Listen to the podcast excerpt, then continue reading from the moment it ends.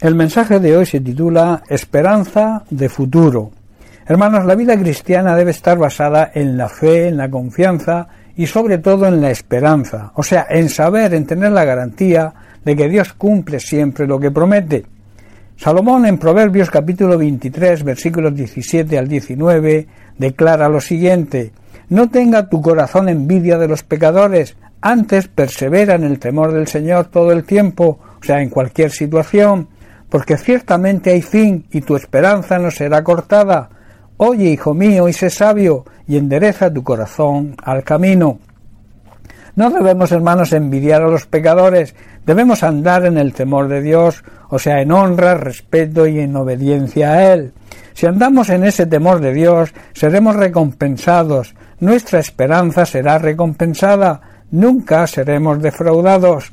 En el versículo 18 vemos un sabio consejo de un padre a un hijo. Presta atención y sé sabio, mantén tu corazón en el camino recto. En estas palabras de Salomón vemos una gran promesa que es aplicable para nosotros hoy.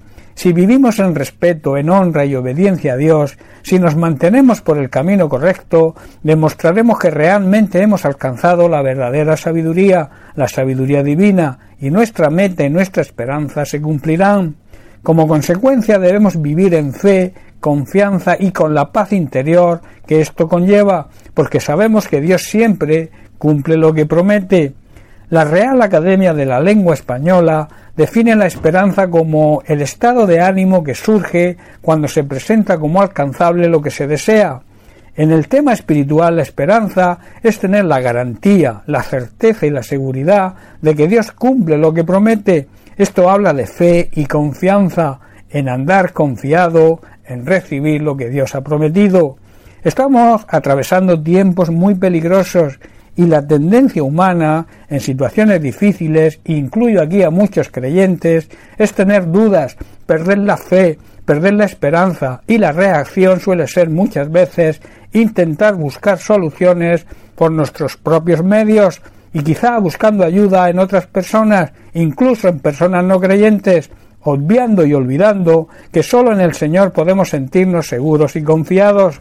Los verdaderos hijos de Dios tienen su esperanza, su garantía, su certeza en Él y las promesas que encontramos en su palabra sabemos que son verdad. En Juan capítulo 17 versículo 17 Jesús en su oración sacerdotal por nosotros le pide al Padre lo siguiente santifícalos en tu verdad, tu palabra es verdad. Jesús le pide al Padre que nos haga santos con la verdad y que nos enseñe con su palabra, la cual es la verdad auténtica. Efesios capítulo 1 versículo 13 Pablo también dice, en él, o sea, en Jesucristo, en su palabra, también vosotros, habiendo oído la palabra de verdad, el evangelio de vuestra salvación, y habiendo creído en él, fuisteis sellados con el Espíritu Santo de la promesa. Hermanos, gracias a Cristo, los que hemos oído el mensaje de la verdad, la buena noticia de la salvación que nos ofrece, y los que hemos abrazado la fe, hemos sido sellados como propiedad de Dios con el Espíritu Santo que Él mismo ya había prometido de antemano. Nuestra esperanza debe estar fundamentada, por tanto, en la palabra de Dios y en sus promesas, y sabemos que nuestro Padre Celestial es Dios justo y fiel, y que siempre cumple lo que promete. Pero hay otra cosa de gran importancia, que es que los creyentes verdaderos también basan su esperanza y la fundamentan en la promesa sobre nuestra eternidad. En la primera carta de Juan capítulo 2 versículos 23 al 25 podemos ver Dice así todo aquel que niegue al Hijo tampoco tiene al Padre. El que confiesa al Hijo tiene también al Padre. Lo que habéis oído desde el principio permanezca en vosotros. Si lo que habéis oído desde el principio permanece en vosotros, también vosotros permaneceréis en el Hijo y en el Padre. Y esta es la promesa que Él nos hizo, la vida eterna. El que niega o rechaza al Hijo de Dios, a Jesucristo, tampoco tiene y rechaza al Padre, pero el que confiesa, el que acepta y reconoce al Hijo, tiene también al Padre. Por lo tanto, debemos seguir siendo fieles a lo que se nos ha enseñado desde el principio. Si lo hacemos así, permaneceremos en comunión con el Hijo y con el Padre, y en esta comunión disfrutaremos de la vida eterna que Él nos promete.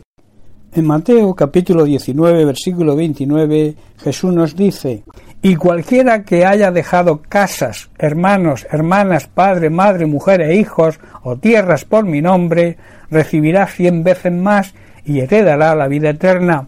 No se trata de abandonar, quizá podamos pensar a nuestra familia, a conocidos, a nuestras posesiones. Es un tema de prioridad. ¿Qué ponemos en primer lugar? Cualquiera que sea su prioridad, sea servir a Cristo, servir en su obra, llevando a cabo su gran comisión, que nos dice id y predicar el Evangelio a toda criatura, y el que así lo haga recibirá cien veces más y como herencia recibirá vida eterna, la eternidad con nuestro Señor y Salvador. Si andas agobiado, si estás afligido por los tiempos que nos ha tocado vivir, o por tus problemas o dificultades personales, debes renovar tu fe, oyendo y meditando en el mensaje del Evangelio, debes renovar tu esperanza.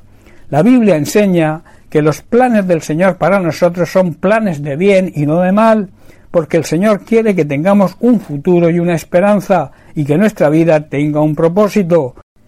El propósito de Dios y lo que Dios desea es que a través de poner en práctica nuestra fe, poner en práctica nuestra confianza y esperanza en el presente, para que se pueda forjar un futuro terrenal agradable y perfecto, y sobre todo que consigamos forzar un gran futuro eterno, o sea, conseguir la vida eterna en su presencia, en la presencia de Dios. Bien, pues hasta aquí el mensaje de hoy. Que Dios te bendiga. Un abrazo.